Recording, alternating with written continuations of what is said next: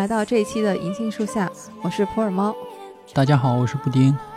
这期呢，我们特别荣幸啊，是受到了二零二三年北京图书市集秋季场的邀请，所以我们今天呢就来到朗园来逛书市啊。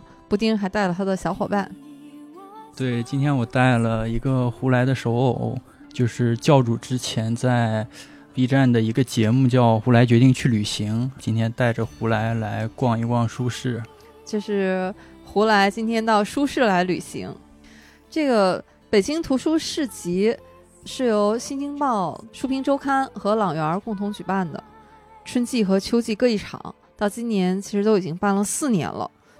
今年的秋季书市呢，其实就三天啊，从昨天开始，周五、周六、周日三天。其实等到我们这期节目播出的时候，书市就已经结束了。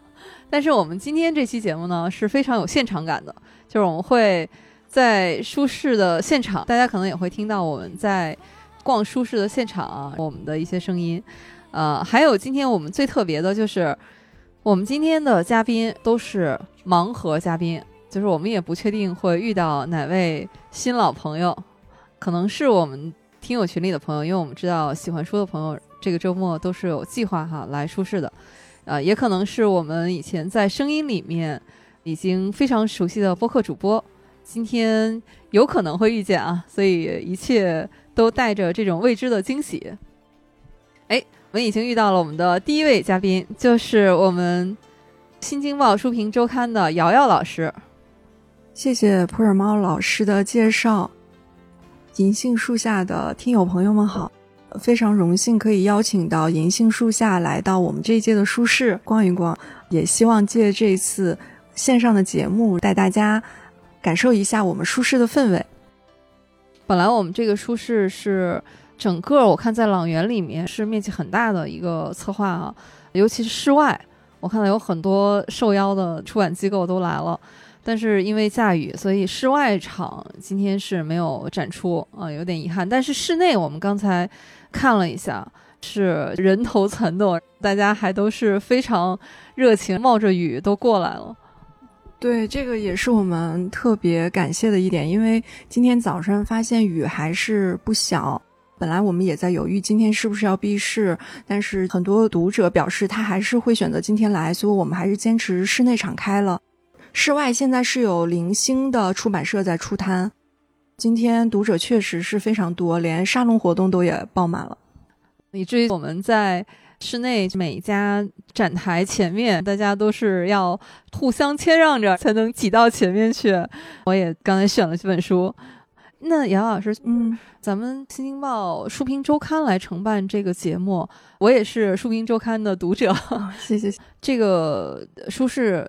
从我一个普通读者的角度来逛，我觉得特别好，因为它既像书店，又比书店的规模肯定是要大很多。就有很多书，如果是我自己去平时买的话，我可能有些书很难主动遇见，嗯，是因为在书市上我才能看到。这个对喜欢书的朋友来说啊，我觉得逛书市真的是一个特别愉悦的体验。对，感觉普洱猫老师太敏锐了，这就是。我们特别希望被读者们发现的一点，就是每一年在做这个书市的时候，我们对出版社的选择是特别严格的，会让大家在报名的时候就给出他今年会带来的一些书单，啊，希望是他今年的重磅的新书。我们就是希望通过书市能让大家看到，就是新进出版作品中的一些非常好的作品。然后再一个就是，我们觉得书市跟平时的书店购书不同的一点，就是读者们会直接接触到出版社的编辑们，因为编辑们就是做这个书的人，所以他可以获得到很多对这个书的非常精确的推荐，或者是能够让读者更好的了解到每一本书它的价值。对我刚才在选书的时候，发现有的作者是以前我没有听过的一位。德语的作者，他的书是首次引进中文世界，同一批出了四本，就问这个展台上的老师说：“那这四本里面，您会推荐哪一本？”他就非常认真的给我推荐了一本。这种机会，如果我们平时在网上就很难获取到这么直接和丰富的信息。对，是的。这一次书评周刊也是带了自己的新书月榜的一些推荐书来，其实是希望给大家做一个。来舒适的一个购书指南。如果大家来到舒适的现场，就会看到在室内场的部分，它有一个展览的区域。这个区域是《新京报书评周刊》从今年以来，就是我们每个月推荐新书的一个再一次的精选。同时呢，我们也从这个呃新推荐的书里边做了一些小的主题展，比如说把对话作为一种方法，我们推荐了今年出版的两本书，其中一本是。鲍曼的访谈录，另外一本是国内的一个非常著名的女性艺术家向京的《行走在无形无垠的宇宙》，这是她多年来访谈的一个合集。当时看这本书的时候，我们编辑部也是特别喜欢，就觉得它会给读者们带来非常多的关于当代艺术也好，或者是就是能够看到向京老师跟很多作家、艺术家在对谈的过程中带来非常多新的感知。姚老师，这个书榜是专门为这次书市做的吗？因为我知道咱们那个书评周刊不是定期都会发布。图书的榜单哦，对的对的，我们其实这一次在书市上呈现的这个榜单，是我们每个月新书榜的一个精选。书评周刊是从今年开始，我们在每个月都会给读者，就是在最近出版的书里面去挑选最好的书去推荐。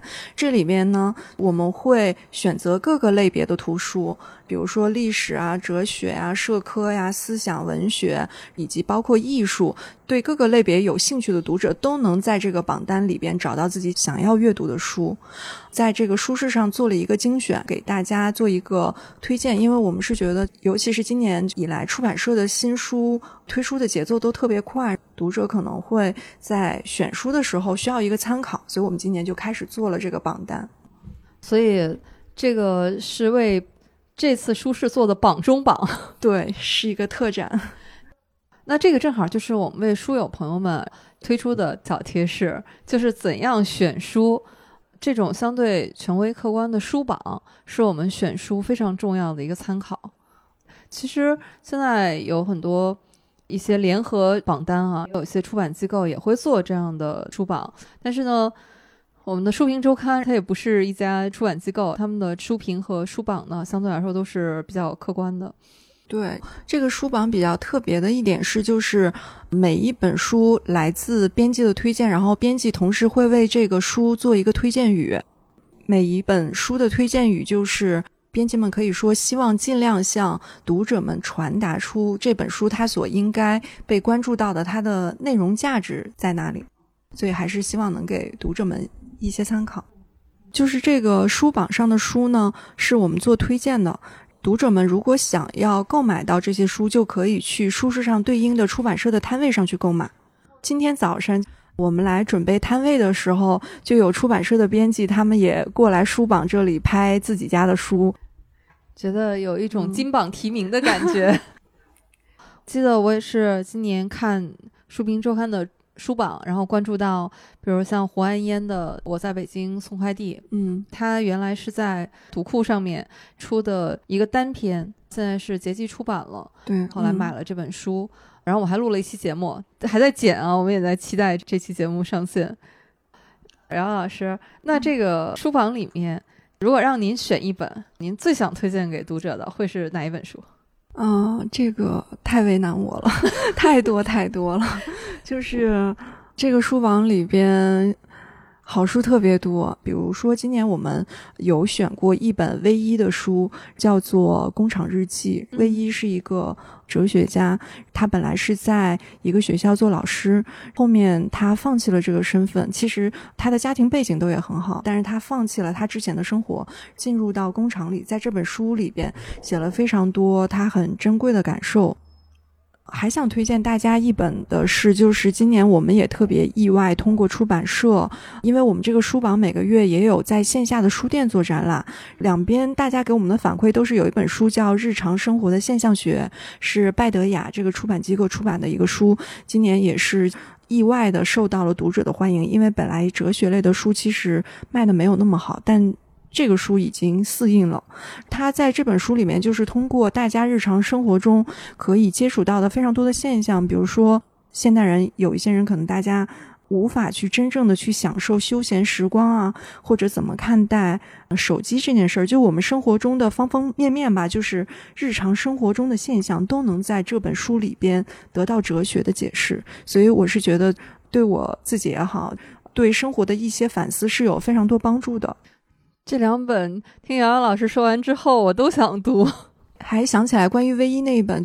之前在疫情期间，就是上海在封控的时候，也是有一位作家叫张定浩，他当时写了一首诗，叫做《在上海想起唯一》。如果大家想要了解唯一的话，也可以简单的先从张定浩老师的这首诗开始。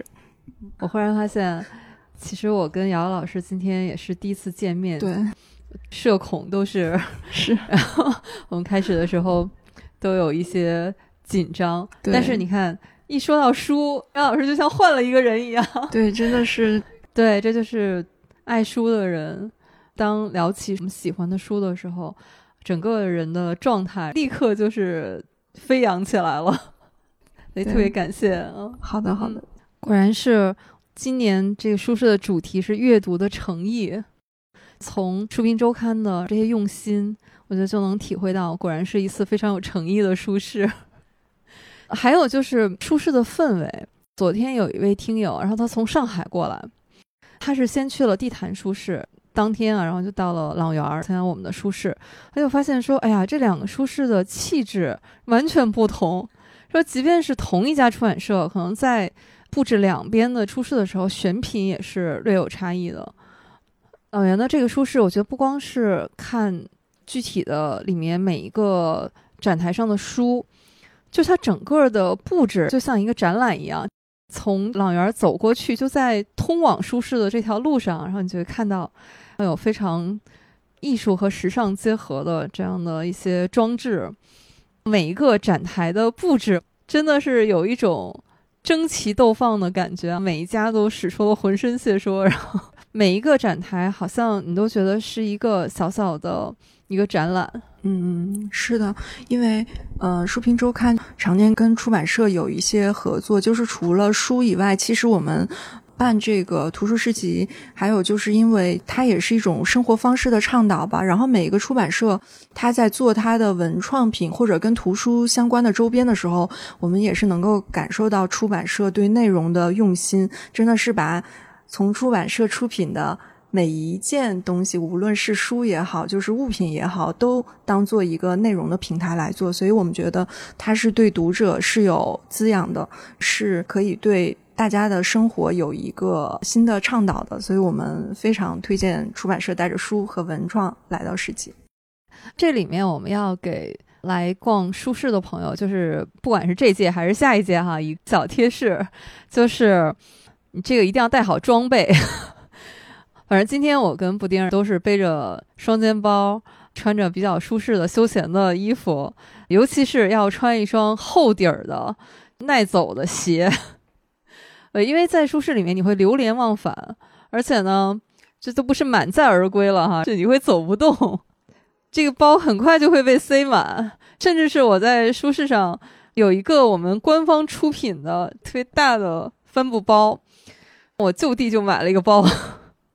讨论制作阶段，我们考虑到读者来买书这个产品是非常沉的，这个包第一要素是要结实，所以我们就选了一个类似于那种编织袋的材质，然后加厚，而且非常柔软，这个色彩搭配也非常漂亮。我当时有三款，然后我当时这个选择困难症就犯了，我也是。请就是有老师在这边嘛，然后我就说您帮我选一下吧，然后老师帮我选了一款辉煌搭配的啊，觉得比较适合我。走向辉煌是吗？你这怎么谐音梗？这是高考的谐音梗。原来您是因为这个原因，我还以为是因为银杏树下呢，因为是黄色的，所以您也选了黄色的包。有道理，一定是因为这个原因。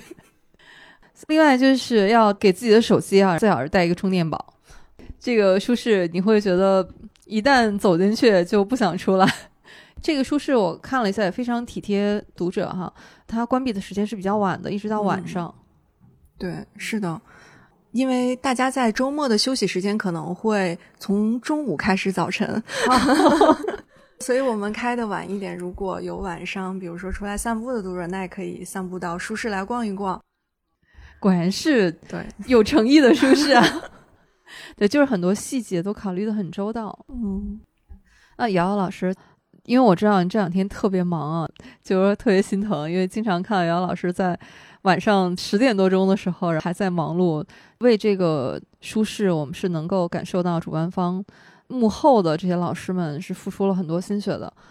您还有什么小攻略啊，能介绍给我们的读者？就是比如说像我们来逛书市，您刚才已经说了，我们可以关注这个书评周刊的这个书榜，这个是一个对选书非常有利的参考。还有什么小贴士？其实还是要感谢大家对书市的支持。我们在准备每一届书市的时候，还是希望能给读者带来比较好的体验。今年我们。作为筹备的工作人员的口号是：我们要用真心，就是用真心让大家感觉到我们这些书市的一个阅读的诚意。要是说到小贴士的话，在现场我们还是觉得出版社的摊位会有很多这些做这本书的编辑老师来，甚至也有一些作家来。出摊签售，我希望大家到了现场可以注重一些我们的小贴士，这样就能够发现有哪些作家在哪些摊位出摊。比如说，这届书是上海文艺出版社就邀请了《潮汐图》的作者林兆以及呃小说家陆内，陆内老师，对对对，嗯，两位老师在摊位签售。因为今天他们刚做完了一场沙龙，其实沙龙其他的老师，甚至还有一些。今天来沙龙参加活动的作家老师都在他们的摊位上，所以欢迎大家来舒适玩，发现 他们对去寻宝。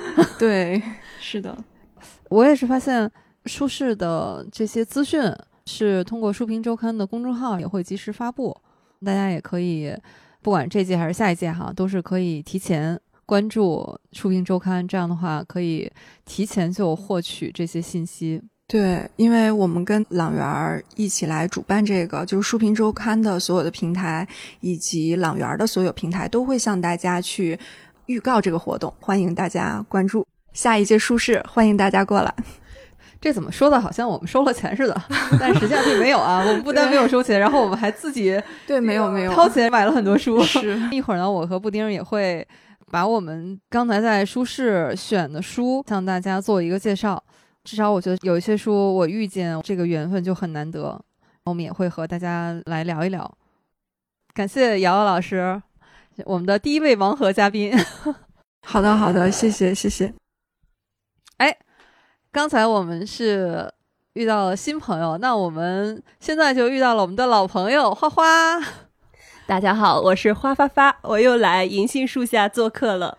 只不过现在我不再是跟猫猫通过网线连接，我现在是面对面坐在这儿，看到了猫猫喜笑颜开的表情。那当然了，我看到了花花从上海远道而来，来到了舒适，我们现在就坐在一起，也没有远道而来，因为我最近做了一个很大的调整，就是从上海搬向了北京，重启一段生活。你就是为了来我们这儿录播客，下了这么大的决心是吧？对，为了经常跟银杏树下面基、面对面聊天，所以我搬家了。我跟花花之前我们已经录过三次了，这是第一次终于见面了。其实我不是第一次见猫猫，但我第一次见到布丁。布丁是一个非常腼腆的小哥，长得白白净净的，是一个非常典型的 I 人，有点社恐。Hello，布丁。哦，Hello，Hello，我我这话我都没法接呀，我 我说什么？对我们来说，这个书是惊喜来的都太突然。北京用一场舒适来迎接花花的到来。花花，那你今天就是你来到北京逛的第一场舒适，有什么感觉？我非常的意外，就是。本身呢，因为看到预告以后，我就非常想来嘛，所以老早老早就买了今天的票，期待着它是一场非常热闹的盛事。比如说从外面啊有书展啊，有出版社的朋友啊，然后有各种那种有的时候周边小吃，里面可能会人山人海，然后沙龙。但是今天下大雨，对，就是我从来没有遇到过，说我到北京来连续下了三天的雨，就有点夸张。你确定这个雨不是你从上海带来的吗？可是我从上海来的那天其实是个大晴天，但是我到北京的第一天就是在下雨，就觉得有点可惜吧。就是好多原本有可能有一百多家的出版机构没有办法在外面去展出，但是总体来说就感受到了那种大家热爱出版、热爱文学的那种热闹的氛围。尤其是进去以后，呃，真的大家就很认真的在了解这本书的一个内容，让我觉得这个氛围好好。呃，就有一段时间，我们也经历过什么书展啊、书市啊这种，不是那种摆摊叫卖式的吆喝，所以让我感觉这个氛围特别好。真的是大家在很关注啊，这个作者写过什么作品，译者翻译过什么作品，就大家真的很认真的在了解，让我感觉哇，真的是文化之都。花花一听就是专业的，果然是中文专业出身。刚才他说这个氛围啊，你就没有读成氛围，非常专业。花花，你在书市上选了什么书？我其实有好多种草的书，嗯，呃，但是因为好多书都是我之前可能看过其他的一本，有说过其他的一本，然后另外一个就是现在刚到北京，地方特别小，所以就纸质书就选的会比较少。我今天选择了伊藤润二的一个漫画，叫《漩涡》。之前只是看过一个日版的一个介绍，文化有线台有专门录制过一期节目，嗯，但我从来没有看过中文版。这一次在现场就看到它，我就走不动路了。本来想着我今天一定要遏制购买欲，结果还是在那儿犹豫再三，收了。来书市不可能空手而归的。但是啊，我的 flag 就是减少纸质书的购入，一定要是精中选精。今天能够展出的摊位比较少，所以目前来说只购了一本，但其中还是有很多很种草的书，我回去再看看，有机会再入。这本是非常幸运的，是由花花老师优中选优被 pick 的。看到花花，你是和朋友一起来的啊？啊，我这位朋友本身是一个 E 人，不知道为什么现在突然变成 I 人了，I 的属性发作了，让他简单的介绍一下好了。我感觉我今天被花花临时拉来拉进了一个演播厅，不知道发生了什么。刚刚跟他一起逛书市的时候，我就挑选了一本书，就这个书感觉有点奇怪吧，可能它的名字叫《早期中国的鬼》。特别巧，刚才我们书评周刊的瑶瑶老师在这里面介绍了一下，就是他们为这次的书市还特别推出了书评周刊的精选榜单。因为我平时也是看书评周刊的榜单嘛，在这个榜单里面我就见过这一本。刚刚还在说早期中国的鬼这本书应该很有意思，然后你就拿着这本书进来了。而且这本书的装帧很特别嘛，它的封面上真的有那种我们小时候家里挂在墙上辟邪的那种小鬼的那种设计，就有点像《山海经》的风格。，对对，我小的时候看到这种画画会害怕，但是现在看它还觉得有点可爱呢。我觉得我不知道是为什么，最近这段时间开始对就是命理玄学的东西 感兴趣，因为我本身去年出了一个事故，就是我出了车祸，然后我就休息了很长时间。我在这个中间，就是我很莫名其妙的去了一趟中东旅游，去了伊朗嘛，他们就相当于是一个政教合一的国家，开始对那个宗教啊，或者是说这种命理的东西开始比较有兴趣。我刚刚在那个沙龙上面听到杨庆祥教授讲，说人到了一定的年龄，就是 可能是缘分到了。嗯，对。然后我自己本身的感受就是，可能你的人生度过了年轻的时候对那种所有事情的新鲜的那种感觉之后，你开始 变成了一种我需要有一种生活的，就是怎么说可？能想找一个答案。对，就是你想要知道生活的意义，开始找一些信仰上的东西吧。就我原来对这种东西是完全没有任何兴趣，就是也不想知道那些神鬼啊，包括中国的那些传统的鬼怪的这些东西，我就一点都没有兴趣。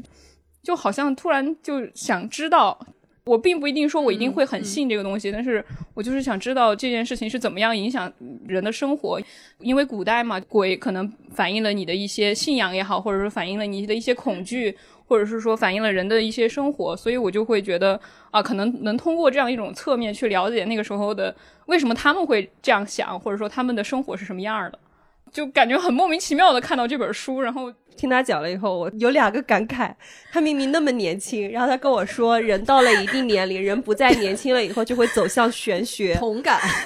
对，我说还这么年轻的小姐姐，突然就感觉被扎了一刀。第二个感慨就是觉得，可能真的就是冥冥之中有缘分吧。你刚刚听人家觉得这本书很神奇，然后接着这这本书的实体版就过来了。他经历了一场事故，开始相信这些命理，开始相信什么。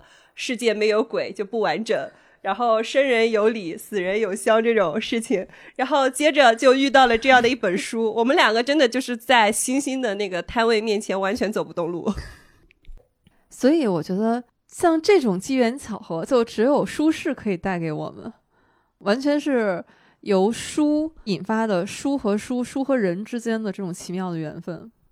对，今天我们去逛书市，虽然展出的摊位特别少嘛，但是我和佩佩在逛的时候都有一种感觉，就是女性主义的出版物越来越多了。嗯，书市上面的那些标语啊，都让我们觉得很有力量。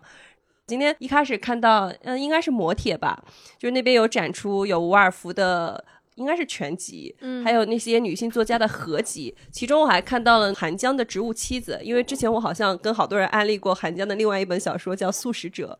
包括我最近在看的那个小说，其实也是女性作家在写的，就是金爱烂。嗯，啊，真的是我今年夏天遇到的，让我觉得是一个宝藏作家的一个作者。我觉得花花，你绝对是金爱烂的这个中国地区推广大使。哦，对，我觉得我可以有这样的一个小小的勋章。就安利完以后，大家还真的很愿意给反馈，说哦，他看了这样的一本书，有什么样的一个感受，然后在即刻上艾特我，就感觉我的。推荐收到了一个反馈，我觉得这个可能就是文学带给我的最大的一个收获吧。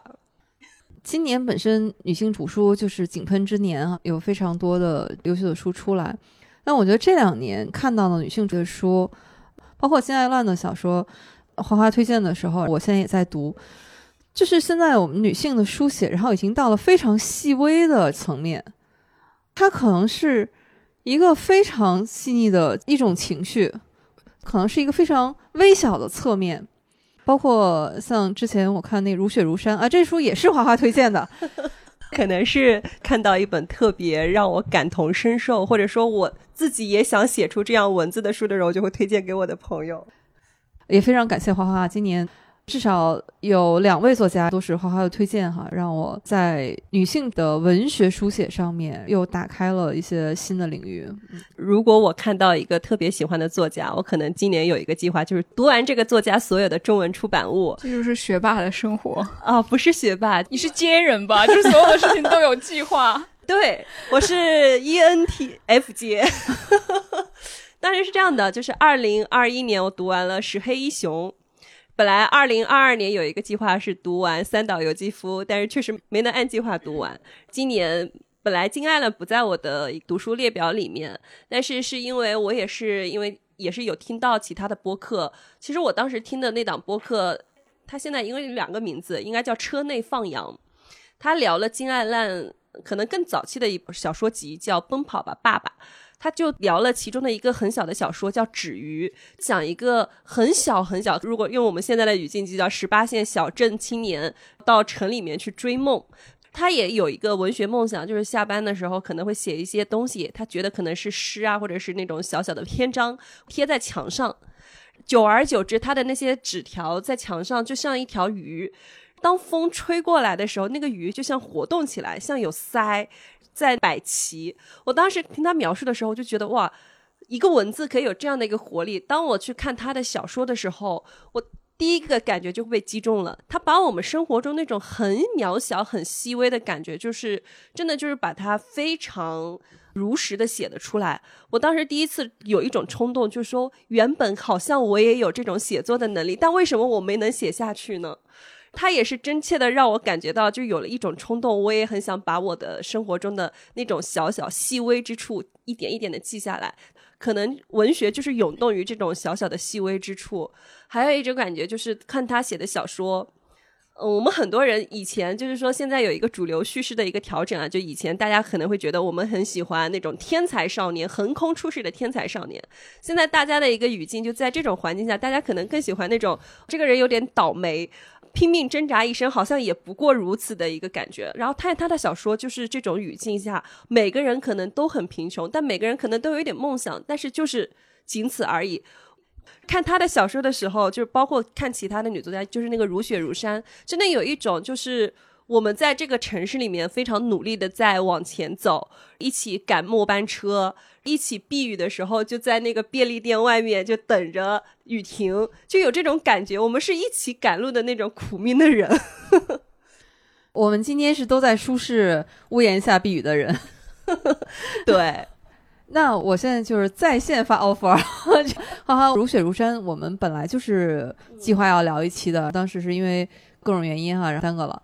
但是我觉得金爱烂这个，我们也应该提上日程了啊！我觉得非常可以。我把他的短篇小说集、长篇小说，包括他的散文，全部都读完了。听我们节目朋友啊，今天就相当于是花花先做了一个预告片。像如雪如山，它中间写的一些细节，尤其是母女的这种连接。金爱烂里面也有，当时看的时候，我第一反应就是想到了如雪如山，就很有缘分。可以，这是女性文学作品的比较文学。啊，我今天觉得好可惜啊！就是本来说来舒适的时候，可能会偶遇好多好多主播。本来我们说可能会看到即兴沉默，我们都很喜欢的播客，可能会看到偶然误差，但我今天都没有遇到。哎，我们现在惊喜又来了。我们又遇见了老朋友，就是我们大小电波的主播古四老师。大家好，大家好，我又来打劫银杏树下了。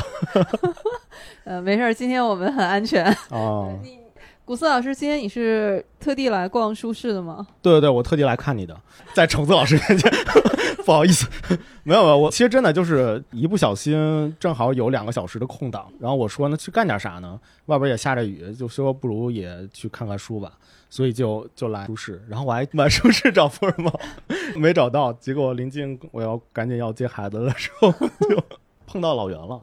因为我们现在录制的这个现场就是在播客公社嘛，这次活动播客公社也有支持，他们是支持六档播客在舒适里面都会在这边录制。哦，所以这三位同事都是你的听友吗？嘉宾。我也是听友，资深听友，就从他们第一期开始。花花是已经做过我们三期节目的嘉宾。哦，OK。郭老师，今天你逛书市有什么收获吗？有买书吗？没有收获，但是我看到了一本书，默默的加到了 某某二手书平台，叫《草木染》，是一本可能跟蓝染有关的吧，但是它可能是一些植物染。是在古代服饰那个旁边。对，好像是一个什么印刷图书，纺织出版社。对我今天也在纺织出版社买了一本书，叫《明鉴》，是明代服装形制研究，是蒋玉秋老师的。就是你刚才看到的书市里面有两件，就是古代的衣服嘛，嗯，其实就是在这本书里面，都是明代的。其中那件红色的是明代的一件官服，在这本书里面有一段故事。那个红色的官服，实际上是当时明朝的皇帝赐给丰臣秀吉的哦，但是是一个三品的朝服，绣的是麒麟。当时纺织出版社的一位主任，他带我仔细的看了一下那件衣服，然后上面是有云纹、金线绣制的。这本书呢，现任是北京服装学院的艺术学院的副院长蒋玉秋老师，他多年的研究，你看这本书的封面上也是用的这种云纹。他为了做这本书，复原了这个衣服。这个衣服呢，现藏于日本，是当时我们明代万历年间赐给丰臣秀吉的一件官服。哦，上面是有一段诏书的，来讲述这个历史。哎，不可以。这儿对，这个就是当时万历赐给日本的，当时写的是日本国王啊，他当时叫平平秀秀吉，平秀吉，嗯然后赐给他这个衣服。嗯，呃，丰臣秀吉收到这件衣服之后呢，得知这个制式是很低的，相当于是现在来说就省长，就相当于是日本省。你想想，好厉害那件衣服就是用植物染的色，哦嗯，所以非常的正。对我看非常漂亮，有一个红色的和有一个蓝色的。对，那个蓝色哦的是相当于日常的衣服，对，文人穿的。他们说他们试穿过一下那件衣服，哦说看起来觉得哎呀，古人的衣服嘛，我们看影视剧里面都觉哦得宽袍大袖啊，都很替他们担心，说这个夏天他们是不是会很热？但他们试穿了一下，发现非常透气。哦，透气速干型，太好了对，怪不得我看上了那件蓝色的。那，我觉得普洱猫老师真的是非常的博学啊，书都还没拆封呢，就已经讲了半本了，没有没有，是因为我很厉害。在现场，老师给我讲解了半天，说都在这本书里面。我说那好吧，那我买一本这个书回去再仔细看一下。哦，您知道有一个最新的书讯，就是我们共同喜爱的一版庆太郎，哦，新兴出版社准备再版了新兴出版社再版，啊，就是新兴出版社它有版权的那好些书，开心啊！现在呢面临一个艰难的选择，一共是很多本嘛，哦嗯十几本都有。现在他发起了一个活动，就是你可以投票，嗯看看你想最先看到哪两本再版，只能选两本。啊，最先啊，我这个聊两块钱的时间再续一块钱吧，续一块钱可能五毛钱都是在思考。其实我对新兴出版社非常的喜欢，就是我觉得一版他在一些比较经典的那些时间段里边出的书，其实都是新兴出版社来去出的，所以我觉得如果再版的话。最近一版的再版书好像还是挺多的，所以我想选一些没有被再版过的。沙漠一定要选，沙漠是我们合作的那一期播客里面我推荐的第一本书。嗯，是之后的话，我觉得还是重力小丑吧，我还是很偏爱重力小丑。我猜也是他。我自己选的时候，我嗯是选的《余生节假期》和《家家野鸭》哦，没有重复的。我也是纠结了再三。当时我就在想，如果是古四老师，我觉得他应该会选沙漠。然后呢，在重力小丑和这个哦爸爸之间，呃，我在想这两本他会选哪本？我还真的在纠结这两本，真的是在纠结。如果是要再再去出版第三本的话，那我一定会选择欧巴版本。好吧，可能最近身边的一些事情吧，也让我重新又想去再读一下《重力小丑》，所以如果新星再版的话，我一定会再去支持一下新版。好的，新星老师，然后请重点关注一下这一段。好吧，好吧，嗯感谢我，我要马上去接孩子了，好的不好意，思，嗯，你看果然是好爸爸。我的三块钱时间到了。好的，好的，谢谢郭老师。拜拜拜拜拜拜刚才花花说在新星出版社的摊位前就走不动啊，我也是，我甚至是为了得到这本小册子，就是阅读之前没有真相这本小册子，也一定要在这个摊位上买一本书，因为这个小册子我在上海书展的时候我就看中了。但是那天呢，一个是时间特别紧张，我也没有余量背太多书，所以呢，我就很遗憾的没有在上海书展获得这本小册子。其实是新出版社一个做的很精致的图书的推荐，主要是午夜文库的。我觉得如果看悬疑小说不买星星，那真的就是走错地方了呀。对对，是的。虽然最近痛失了奎因的版版权，但还是我们推理小说的啊第一重镇。好，然后我就在星星的摊位上发现了这本书，也是午夜文库的一本新书，叫《佳人劫凶手》。这本书啊，有意思的是在于，它是一本脱口秀演员的侦探小说。这个组合，这个给我感觉毛东老师他们应该很喜欢，就是脱口秀演员的剧本杀。有道理，所以这本书就引起了我浓烈的好奇。我说一定要读一下，看一看它到底和脱口秀演员有什么关系。还有就是星星的封面设计啊，我都非常喜欢，就看起来就是一本好的推理小说的样子。这本设计给我感觉，它以集合了这种悬念，然后又把那种关键的元素啊，用那种非常显眼的颜色给标出来，让我觉得啊，首先它不失美感，第二个就是它引发了我的一个嗯、就是思考，我很好奇，家人皆凶手，到底是每个人都杀过人吗？看封底，它的介绍就是我家每个人都杀过人，有的还杀了不止一个，但是我们不是一家子神经病。然后我家人有的好，有的坏，还有的纯属倒霉。他说这是一本实话实说的推理小说，你会相信吗？哎，就是勾起了我强烈的好奇。午夜文库最近我看了一下，摊位上面还有一些新书，比如说像我们之前聊过的啊，这个霍洛维茨霍大爷他的最新的一本新书就是《一句杀人的台词》，也已经出版了。那本书我是因为已经都读过了，喜欢霍大爷的朋友啊可以入手了。布丁，你刚才在书市上都选了什么书？我一共选了三本书。都是在社会科学文献出版社那个展位上选的，主要是因为它三本书是五折，所以我就凑了三本。第一本呢是选的日本的一个，应该是神户大学的一个研究员，他写的一本日本人的姓与名。因为我之前呢是看过一个，就是詹姆斯斯科特写的一本《国家的视角》，就是他有一部分是讲到。咱们人类的姓和名是怎么来的这个事儿，当然他主要说的是欧洲方面啊。在欧洲早期的时候，大部分人的名字都是就是从圣经里来的嘛，就是比如说什么约翰呀、什么等等这些名字都是从圣经里来的。那人的这个名字重复性就特别高，比如说一个村子里面可能很多人都叫同一个名字，那他不同的人就会额外给他加一个外号或者什么的。到了后来。国家为了把人口普查清楚，或者说对整个社会进行一个那种简单化的、均质化的一个统计，才把这个姓和名给固定下来了。他讲的是欧洲方面的事情嘛，但是对日本这边的人的姓是怎么来的，名是怎么来的，就完全不了解。展位上看见这本书以后，我就想买一本看一下，了解一下。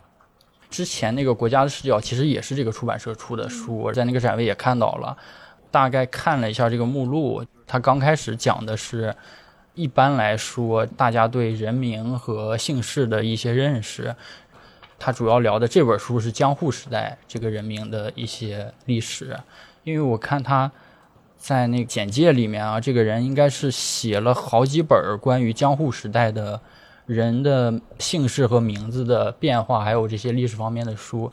但是我问在现场的编辑，他说。不是每一本书都出版了中文版的，都翻译了，所以说我只能就先买这一本，大概了解一下这方面的历史知识。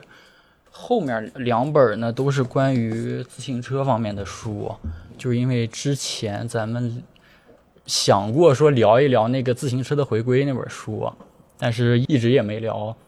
这两本呢也是自行车方面历史类的书吧，因为之前我看自行车的回归其实是一个。法国的经济学家写的，所以他写的大部分方面的内容都是关于就是整个社会的经济发展对自行车的这个影响，自行车在不同的经济环境下它有什么样的蓬勃发展，或者说在什么时期又萧条了，怎么怎么样的。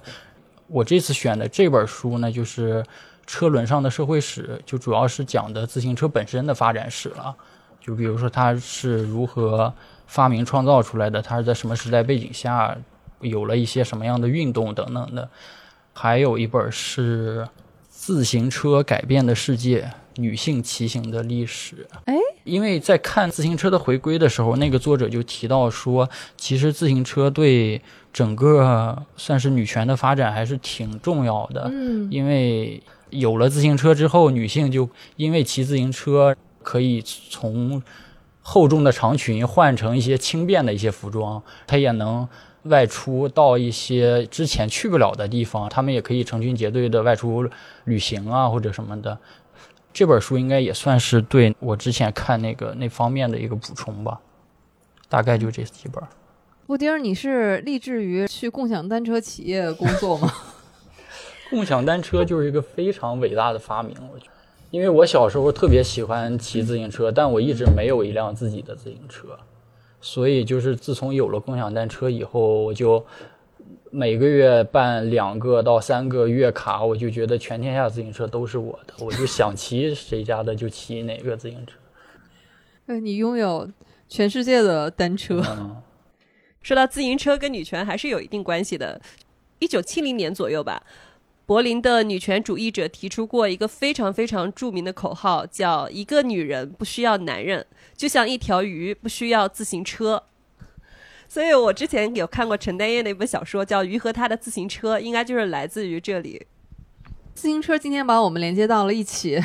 我选了一本陆内老师的书，叫《十七岁的轻骑兵》，封面就是一辆自行车。今天特别惊喜，我是在上海文艺出版社这个摊位看到了他们把这次新版的陆内老师的书全都摆出来了。这次新版的设计啊，我觉得非常喜欢。陆内老师呢，也是我喜欢的一位作者，所以如果大家来逛书市的话，可以重点关注一下。我今天逛书市的时候，还有一个意外收获，就是我在逛到商务出版社的时候，发现了一本书。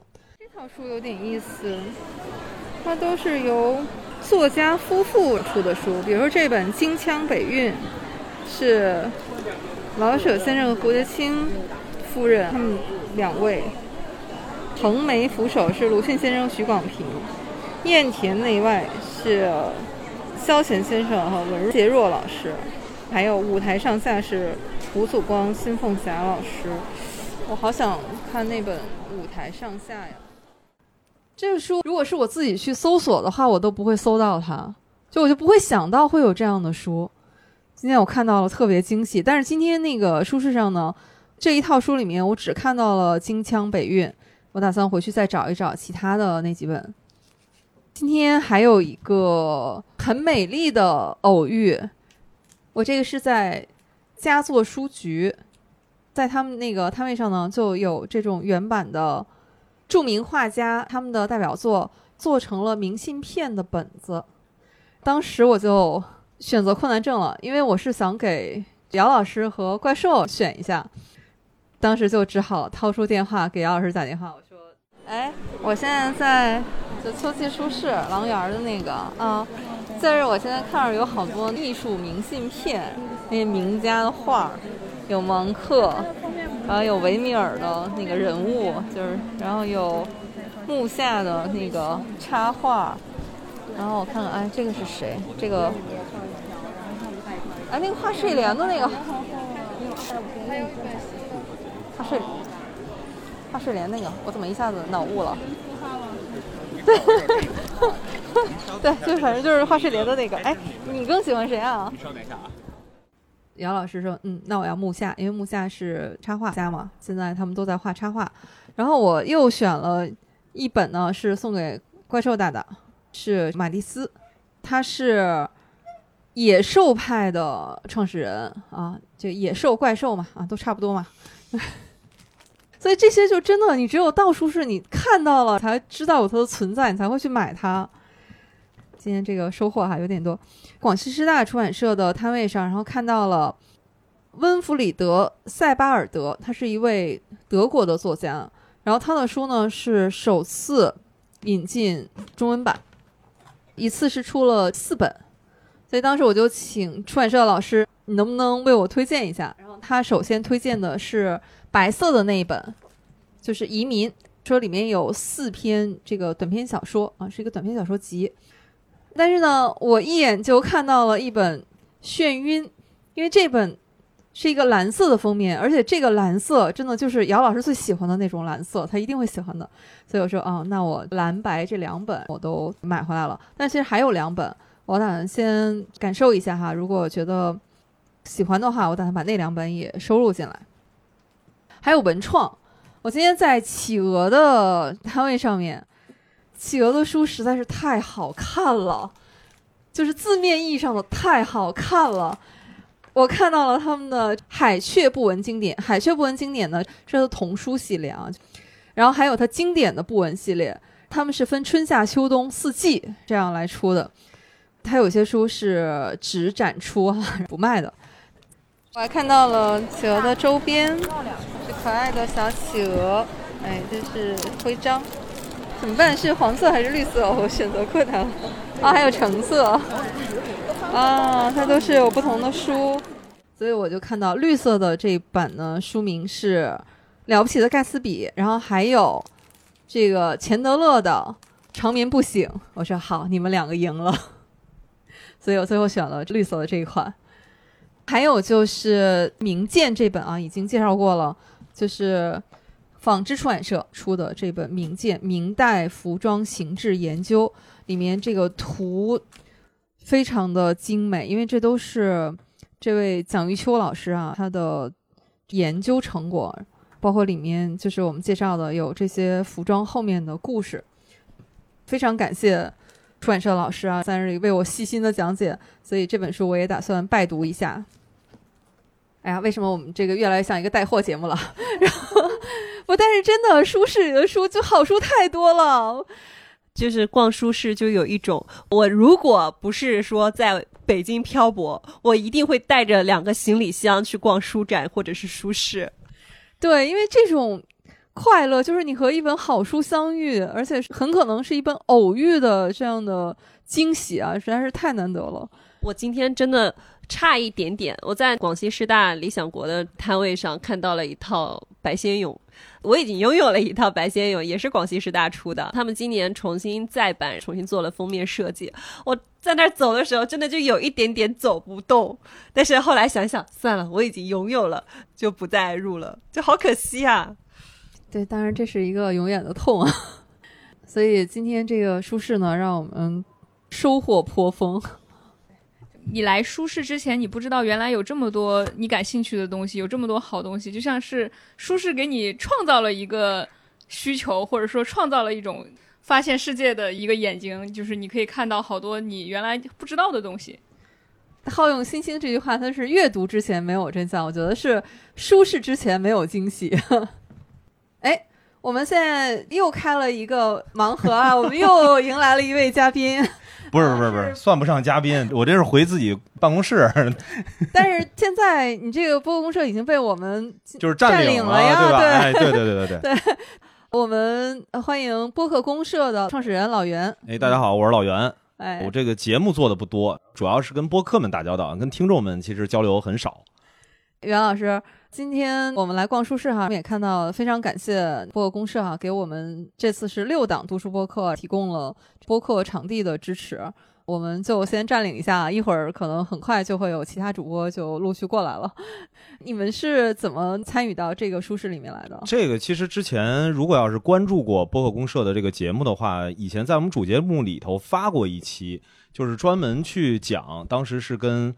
新京报书评周刊的主编，我们一块儿去聊了聊为什么会有图书市集，以及说为什么会把播客给嵌入在整个图书市集的这个环节里面。因为那一届呢非常不巧，就是我们本来是做了一个图书市集的预告，是说图书市集要在狼园里面举办了，结果一拖再拖，那一届呢其实就没在狼园 Vintage 里边办成，就是上上届是在 Station 里，后来。终于是在 Station 完成了这个推迟了好几个月，都跨了年的这个图书市集。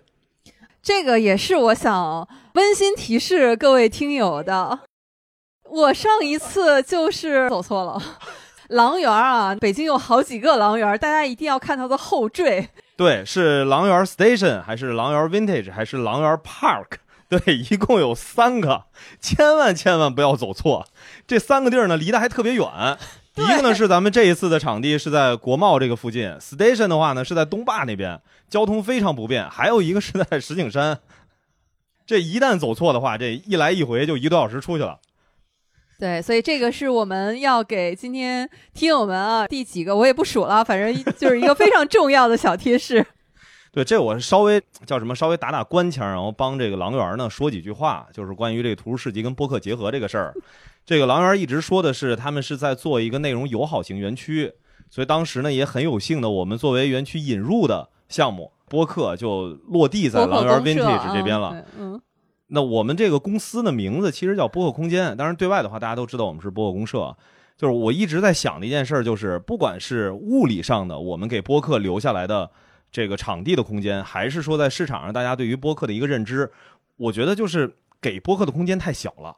你看，包括咱们这一次，好不容易我们是在相当于是一个像东道主的角色吧，就本来我们就在狼园这个园区里面，但实际上给到咱们播客的一个空间的面积，你看，也就是咱们现在能够看得到的啊。这个听众可能没有感知，我们现在就是聚在一个特别特别小的一个小方盒子里头，有站着有坐着的，甚至不能全都坐下，哎，对，所以在这儿也是呼吁一下。呼吁一下，然后就是大家给播客多留点空间。哎，但是我们还是很感谢啊。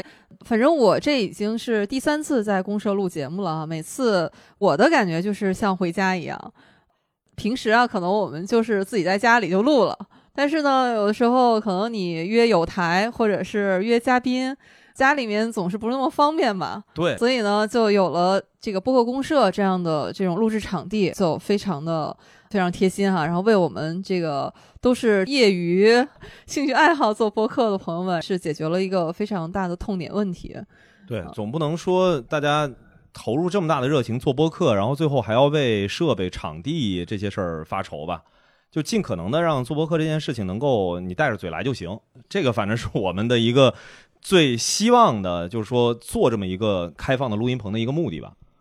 播客和书适这种结合就特别好，图书和播客这种声音的载体，它很有一种天然的联系。因为本来图书就是用来阅读的，然后它阅可能更关注的是说我们用眼睛去看的这个环节，然后读其实也是这次这个主题嘛，就是说让大家把这个书读出来，就是读它天然其实就是占用的其实是你的听觉的这个感官。那播客去承载图书相关的内容，这个事儿在我看起来就是天经地义的。当然了，这里边稍微区别一下，就是跟有声书还是有些区别的。啊，对对对，我们这个跟有声书的豪华配置也不能比啊。因为更多的，其实我偏向于说是对于有阅读习惯的人，我们读了什么样的书，我们更多的其实是想向自己的听众，或者说单纯的只是自己想分享一下也是 OK 的。它其实更像是一个阅读的体验，或者说是它应该理解成是对于我自己读了这本书之后的一些解读。尤其是今年，嗯，觉得越来越多的播客是在探索这个线上和线下的一个结合。对，像舒适这种实体的舒适和我们这种声音的播客这种结合，其实也是从线上到线下，然后再回到线上。呃我觉得这种方式，然后是非常呃，就是一个螺旋上升的方式。袁老师就已经给定性了。之前我们考虑说要把播客的这种录音场景放在图书市集这么一个线下的，嗯，一听就是一个线下大家交流的一个场景嘛。其实也是为了能够在有阅读习惯这个人群当中，让大家更多的去了解到，你除了自己一个人阅读，或者说其实在线下的活动当中，我们知道有一些共读会啊，或者是比如说读书的一些分享会。除此之外的话，能让大家看到我们可以用播客这样的方式去聚集起同样对阅读这件事情感兴趣的人。然后同时让大家了解到播客到底是怎么样去创作内容的。您说到这儿，我忽然有了一个不成熟的小想法，就是如果下次再有这样的图书市集，我们有没有可能就把录音棚放到书室里面？哎，你看现在每一个摊位上其实都有盖章，或者是有那种就是比如留言簿这种东西。那我们下一次是不是可以用声音来记录？比如说我们这个录音棚就放在呃书室里面，对，只要来逛书室朋友有兴趣，都可以在这儿现场留下你的声音。哎，这个其实是上次我说的，从 Vintage 然后迁到了 Station 的那一届的图书市集，我们就是这么干的。然后在现场呢摆了一个摊位，就是非常奇怪，因为你想在那个图书市集上面，所有的摊位，要不然是卖书，要不然的话是有一些餐饮的招商在这吃吃喝喝的，就只有我们那么一个，看着就跟个挂摊儿似的，摆着几个麦克风冲着那儿，然后来人还得问，哎，你听播客吗？坐下聊两句，聊两句。基本上就是这么一个场景，但是其实那一次给我的一个感受是觉得很有意义的，因为我能够在这种有阅读习惯的人群当中，让他们知道还有这么一种方式可以去记录你的对于图书也好，对于你的生活也好，它其实本身是一种个人的记录。对就是在我看起来的话，在这种线下去推广的阶段，这个并不是说我们把它停留在了仅仅只是一个想法的阶段。除了上一次在 Station 的这个图书市集我们摆过去，我们还跟伍德施托克之前在狼园办的这种活动，我们也有一个摊位。然后当时也是非常奇怪，就是觉得我们看起来好像是搞传销的，你知道吗？就是一定要让坐下来跟人聊点啥。因为除了在伍德施托克，包括这次为什么我这个周末这么忙，嗯现在同时在亦庄在举办的这个核聚变游戏这个圈子里面，我们在那儿也放了这么一个地儿。然后甚至于是这一次的煎饼节，在煎饼节的舞台区的旁边也是有一个罗德的这么一个展示的一个摊位，其实也是希望能够在线下有更多的机会，让别人认知和了解到播客是什么。哎，我觉得每次袁老师一聊起播客的时候，哈，我永远能在你身上看到那种中中二？少年的热血。就是我说的，我觉得现在整体的市场给到播客的空间太小了，所以我们自己必须去开拓一些可能性，让更多的人了解到到底什么是播客。我说一个特实际的一个感受啊，就是如果说是视频出版或者说是影像相关的所有的领域，只要是能看得见的东西，它在线下去展示都很容易。我用一个屏幕，嗯或者说我把我所有的产品摆在这边，大家就能够很快的了解到你是做什么的，它的内容的承载的一个方式是什么。但是播客这件事儿，绝不可能说我在一个展会当中，我在这儿放一个 KT 板儿，旁边放一个电视，然后跟别人展示这个是播客，这个是不对的。播客其实对于大家最大众不了解的人来说，最有可能引起他的好奇心的，就是像我们今天在这个录音棚里的这个环境一样，你摆上这些录音的设备，然后看到有人拿着麦克风在这儿，这个一直叨叨，对吧？就 啊，确实是，刚才已经有走过路过来逛书市的朋友，然后扒着那个 这玻璃窗，然后再往里面看。就是你让大家对这件事情产生好奇的时候，大家才会有那个兴趣，说我了解一下这是什么。嗯，同时，在麦克风的背后，能够让别人感受到一群对着麦克风很有激情的人。哎，我又有了一个不成熟的小想法。哎，您说，您说，其实播客和舒适的结合可以更深度一点，比如说啊，尤其是读书播客嘛，我们聊过很多书。那比如说，能不能下一次，呃，这出版社在他摆这本书的旁边，可以把我们聊过的节目放在旁边，就说，哎，你想了解这本书，你可以收听这几档播客都聊过。这个我觉得可以在这一次的图书市集结束以后，咱们整理一下，到底我们都聊过哪些书，然后在下一次的图书市集的时候，我就直接去跟这些摊主们，就是这些出版社们去聊一下这个事儿。从这一次整个参展的出版社的情况来看的话，已经以出版社的名义开设了播客的还不多，嗯。但实际上我们在前面几次线下的一些活动当中，包括像中信、大方做的跳岛 FM，原因所在的果麦那边，其实就是这些，其实在未来不排除。都别说说出版社那边给我们一个播客的入口，嗯，我觉得未来就应该是给每一档图书相关的或者说阅读相关的播客节目都应该有一个展位，然后在这个展位上面，其实是我们聊过的所有的书，其实让出版社那儿提供过来，就这样的话，它会更集中。这个主播们的社恐可能立刻就上身了。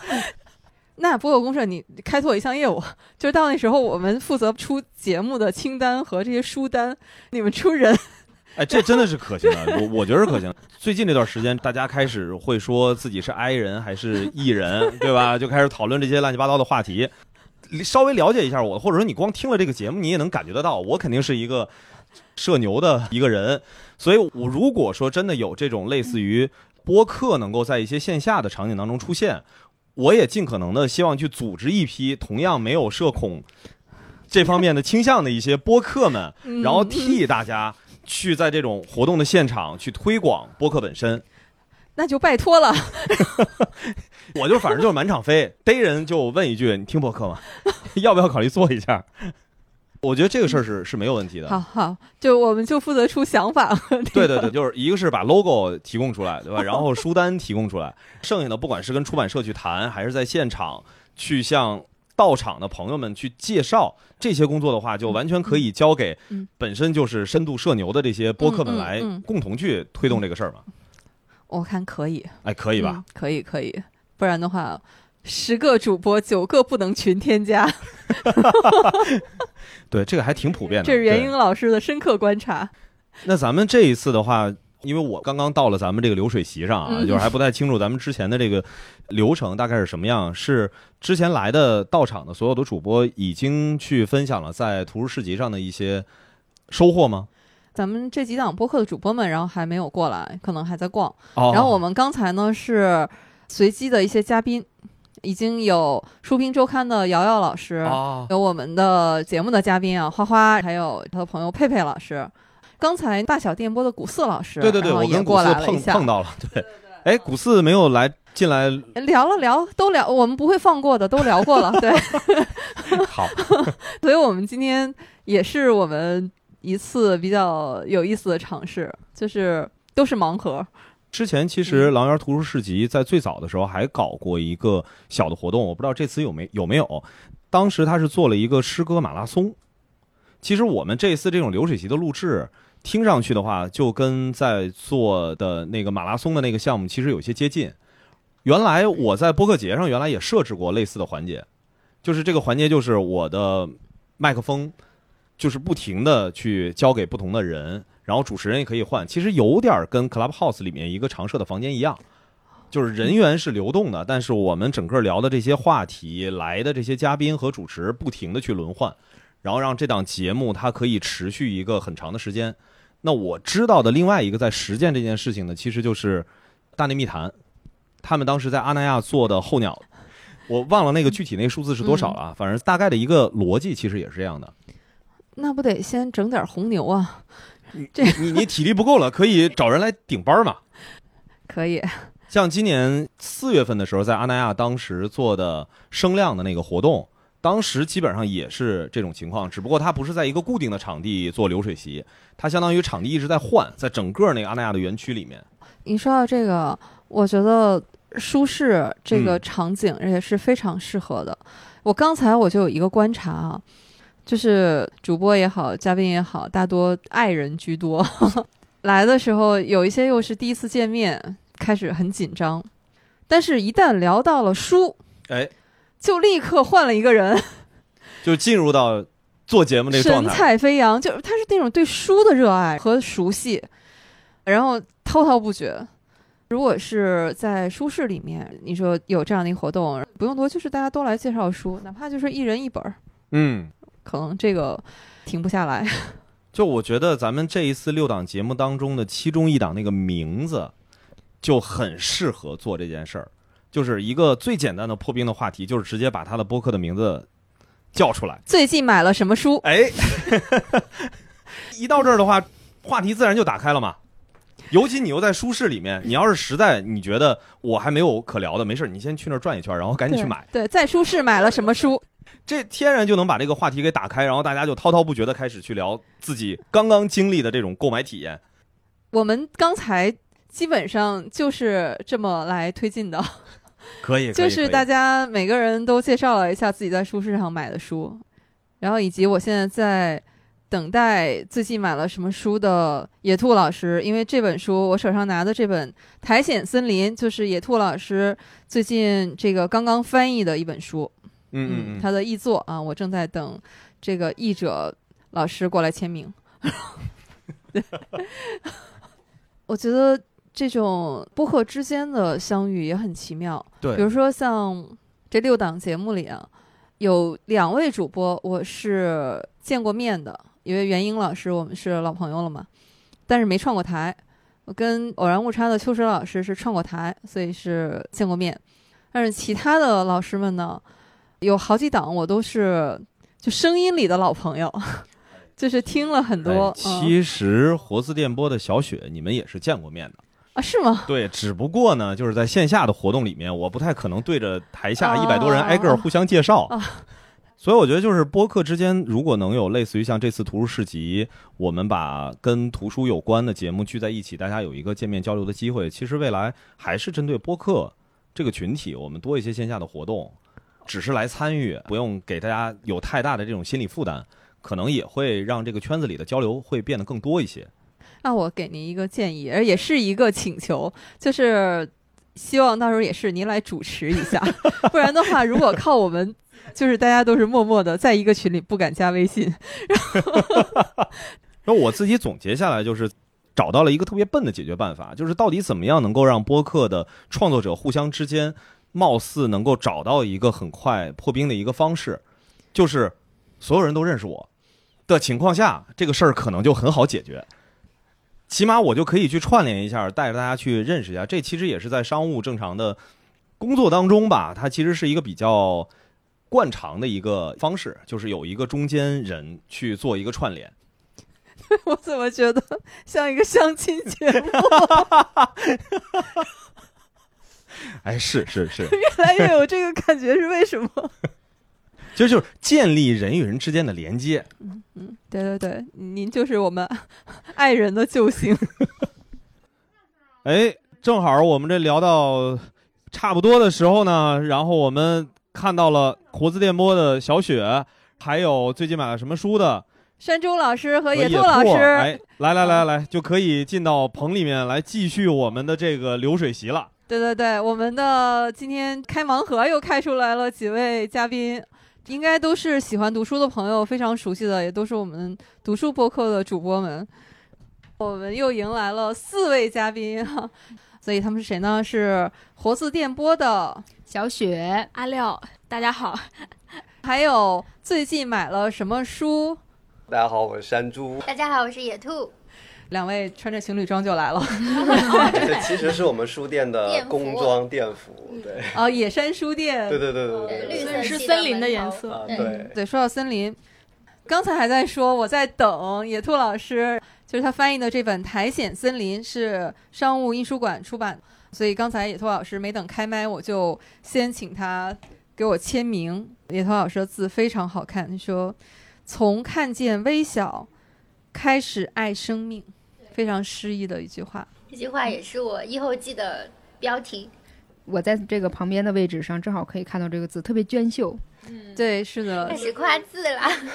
充满线条感哈，真的好美目前我们。书店里面需要写字的这个工作，我就以这个为理由，全部都让他来写。但是今天来了，我才知道，就是银杏树下那四个字是普尔喵老师的书法，哦，对，哦，这样就很厉害。嗯之前我也以为是选的某一款字体。嗯嗯，主要是怕侵权。都是我还没做播客的时候就开始听的这种读书类的播客，所以今天也是第一次见到了老师们，啊，谢谢谢谢。有一种这个粉丝见面的感觉。不敢不敢，那不会是喵老师听了我们的节目以后说，哎，这我也能做？没有没有，就可能是受到了一些热爱读书的这种感召，嗯，而且我知道今年像野兔和山中老师，然后他们还开了自己的书店，在桂林叫野山书店。如果大家去桂林的话，一定要去他们的书店坐一坐。谢谢推荐。就我们这边活字文化的那个汪家明老师，他为呃范用老先生写了一本传记嘛哈，为书籍的一生。我觉得这个年轻一代哈，就是说能堪称为书籍的一生的话，他们两个很有希望。不光是在这个行业里深耕，而且还又投资，然后又开书店，把自己的家当也放进去，嗯。我估计我们确实可能这一辈子和书的关系是不会被切断的。应该是，嗯，嗯，所以妙老师，咱们都记着点这事儿，回头咱们也都写一笔，然后在若干年后，他们这个传记里有咱们这个今天此次雨天的会晤在里头。我觉得小雪老师果然是资深的播客主播，你看这一下就升华了。没有吧？可能在大家这里面，我勉强算一个从 I 游走到一的人吧。就是因为这次都来参加舒适的活动嘛，然后都在一个群里面，然后就是十个主播九个不能群添加，对，就是直到见面也还没有加微信。但是这个不重要，就是您刚才说的，如果真的可以和书相伴一生，其实是一个非常让人向往的事情，嗯，所以很期待。嗯那我们这个播客也得继续做下去，当然了，就哪怕为了记录这个 魏书的一生。对，就是做一个特别有话语权的旁观者，然后也并肩骑行哈，就像我们自己的这个 slogan 一样。以前就是画了几个类别，叫阅读联盟，叫嗯全世界的爱书人联合起来。我就觉得今天就特别合适，就我们嗯，胆敢说年轻一代啊，然后呃联合起来，就是一起在这个市集里，大家互相鼓鼓劲儿，然后线下见面就感觉很有热情，这个满身的蛋白质都在活跃起来的感觉。就是虽然在下着雨，但是觉得今天还挺火热的这个状态。对，尤其是大家呃虽然爱人居多，但是呢，一聊起书的时候，我觉得就都像换了一个人一样。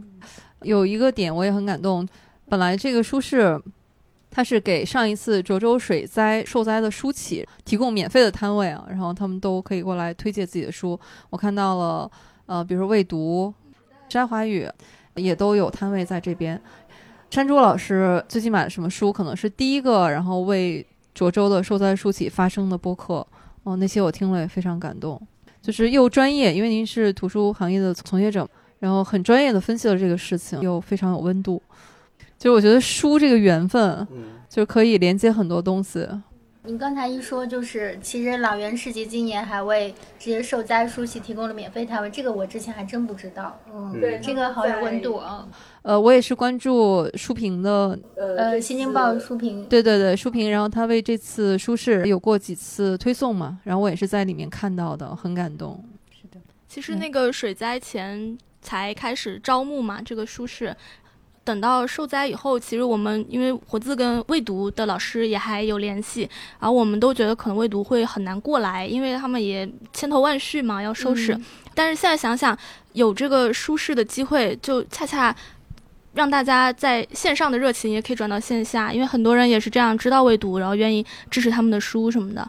其实活字当时还推送了未读的受灾以后的救助直播，就是大家也都是有社嘛，好朋友。但是今天就是天公不作美，未读本来在外面的摊位嘛，但是没有办法出摊。其实还是有这个机会挺好的，他们出来，呃，读者也可以再来更深入的了解他们的书。我希望明天天气能好一点。对，是的，现在还在下雨，希望明天雨过天晴啊。嗯，四位老师也都是从书市啊，然后逛完了过来的嘛。你们有买什么书？最近买了什么书？其实有一本我特别感兴趣，就是其实已经关注很久了，普瑞文化的书。你们今天也去了那里，《十日谈》啊，我们刚刚还跟他们聊了。对对，那本书其实我关注了非常久，但是就看啊，怎么还没出，还没出。然后正好那天布展的时候，我就去到他们摊位上，就看到哇，终于出来了。因为讲到这个呃，疫情三年过去了嘛，然后他那本加印了吗？啊，就这就他刚上就加印了，还给我们透露了一个秘密：某书店订了五千本。嗯，天哪！具体秘密到活字电波收听。哦，记着咱干嘛来的？那这个我们是个预告片，一会儿两家播客是要正式的串台的啊，所以大家也要一定要去听一下正片。嗯，对。然后除了这本，还有一本也都是很新的书，就在市面上还看不到的嘛。呃，理想国出了陈丹青的新书。这也是时隔很多年以后再次看到他的新书，一共一套三本。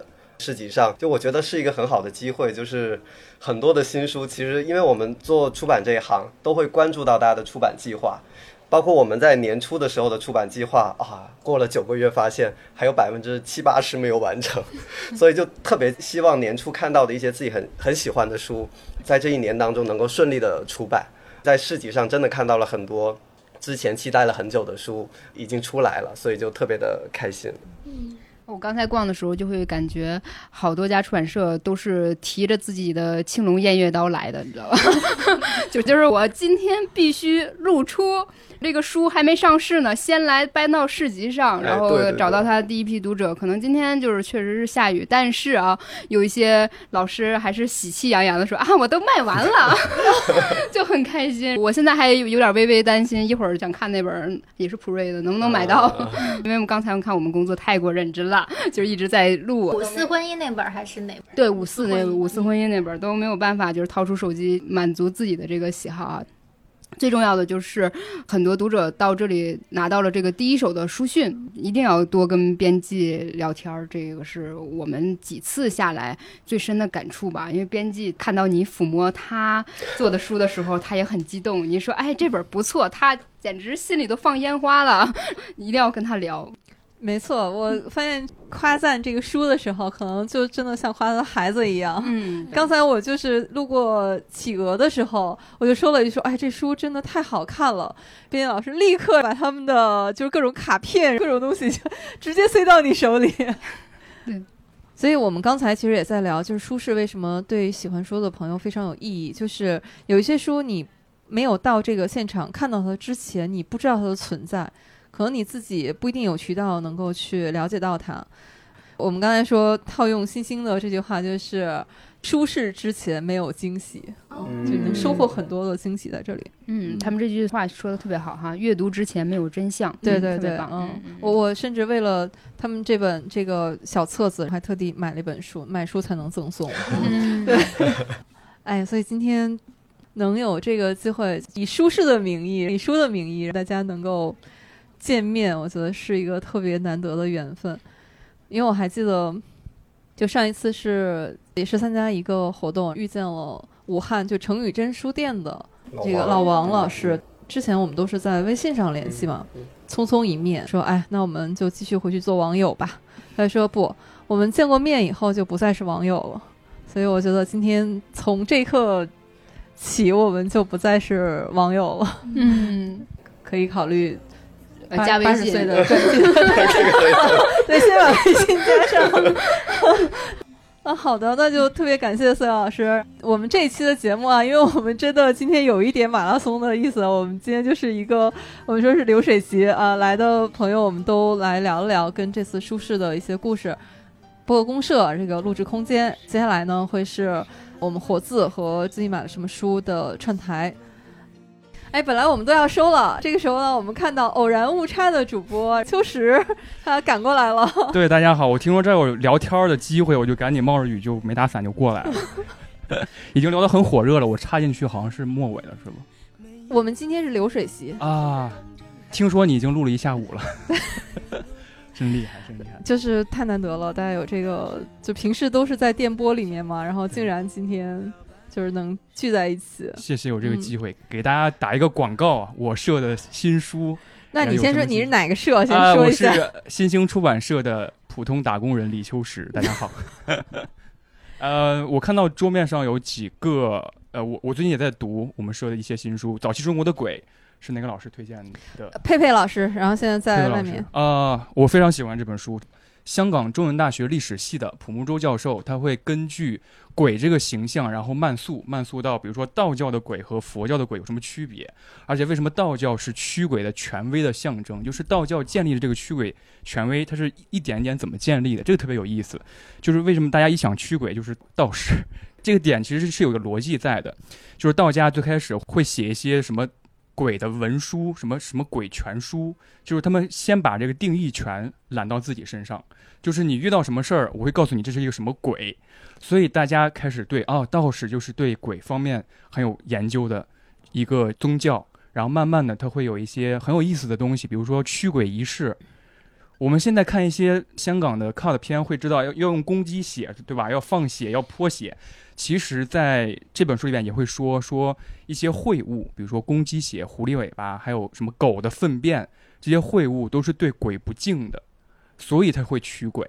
然后会讲一些驱鬼的一些法器，除了狗狗粪便，还有一些桃木剑，是我们经常见到的。为什么桃木就是一个驱鬼的东西？就是因为桃木它是有医学价值的，就是桃木是在中医里边是有可能会治病。就是其实有一些道士去驱鬼的时候，都是一些农村里边，比如说我发高烧了，我不知道这是个什么病，然后道士说啊，你这是被鬼上身了，那我就可能就是被鬼上身了吧，然后他会做一些简单的医疗，所以道士最开始是有一定的医学的基础的，然后他们会有一些桃木的东西来给你治病，所以桃木最开始慢慢变成了一个驱鬼的东西。我觉得这些逻辑都是很有意思的。这个故事就告诉我们，为什么说一流的都是建立标准的。嗯，为什么道教在驱鬼这个方面树立了权威？就是他最早建立了这个鬼的体系的标准。对对对。还有看到了有伊藤润二漩涡这个我非常喜欢的漫画，这是花花选的。漩涡是一个我觉得伊藤润二老师最经典的一个长篇著作，今年还会有动画播出，就是改编的这本漫画。这本漫画是一个他的思想跟元素集大成吧，就是他用漩涡这个元素一点一点延展开来。比如说生活当中大家可能遇到一些漩涡，但是就看作当做没看作。比如说蜗牛，它其实是一种漩涡，它会里边会写一个女高中生。谁是这个学校的校花，或者是谁是这个班里边的女大姐，她们可能在初高中生有那种霸凌的现象嘛，然后两个女生就开始争，谁最有话语权。一个女生就开始烫头，把头烫成大波浪，然后另外一个女生说：“我不行，我要烫成比她更大的波浪。”这个头发变成另外一种漩涡，这个头发会杀人，会一点一点做出一些很怪奇的东西。所以我觉得他这个想法很精妙，就是用漩涡来隐喻我们生活当中的很多怪事儿，或者是很多其实有恶的东西存在的那些事儿。我觉得你一定要推荐一下这一本，因为我们刚才还在说这一届书市呢，其实你能看到很强烈的女性的，尤其是在文学文化这个领域。嗯，这本书啊，整个 callback 我们前面几位嘉宾聊到共同的一点。嗯，这本书叫做《他们不是唠叨，只是受够了》。我刚刚参与完一次对谈，是。中国社科院副研究员孙平老师，还有北京师范大学的一个教授安超老师，还有一个艺术家文静老师，他们对于这本书看完之后有一个分享，我觉得特别棒。简单来说，我还记得孙平老师说过一句话，就是说情绪劳动到底是什么？就是我们不仅仅产生在家庭关系当中，就比如说，有可能大家都会遇到，就是如果你放假回家了。然后想表现一下，说妈妈，我来帮你刷个碗吧，或者妈妈，我来帮你拖个地吧。妈妈其实是很生气的，就是你为什么会这样说呢？其实这个生气有时候我小时候也不理解，就是我在帮你做事啊，你为什么要这么生气？但是我帮你这个想法，其实就是认为这个事本来是你做的，我是来帮一下你。get 到这个点。对对对，我来帮一下你的本分工作，所以他们会生气。这个书名特别好，就是他们可能某一个时刻就承受不住了。我平时你们不知道事儿干太多了，他们就崩溃了。他们不是唠叨，或者说这个唠叨，换一句话说就是控制狂嘛。可能很多人都会说啊，我的妈妈是控制狂。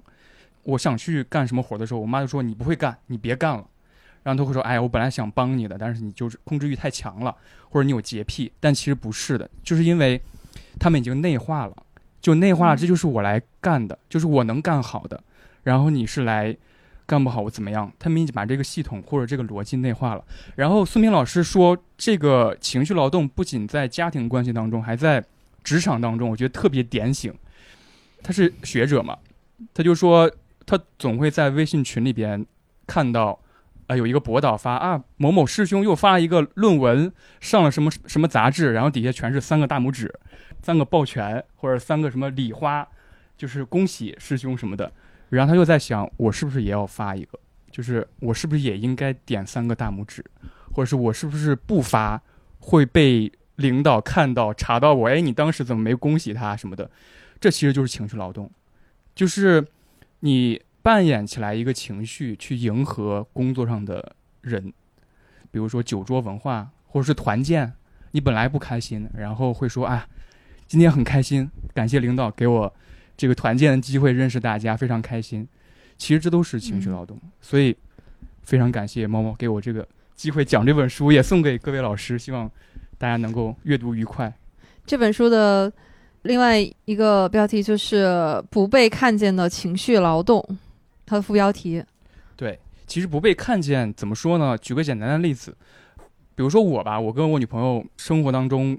很容易认定，比如说倒猫砂这个行为是个劳动，就是啊，今天该铲猫砂了，铲完猫砂你要把这个倒掉，这是个劳动，对吧？我们都知道。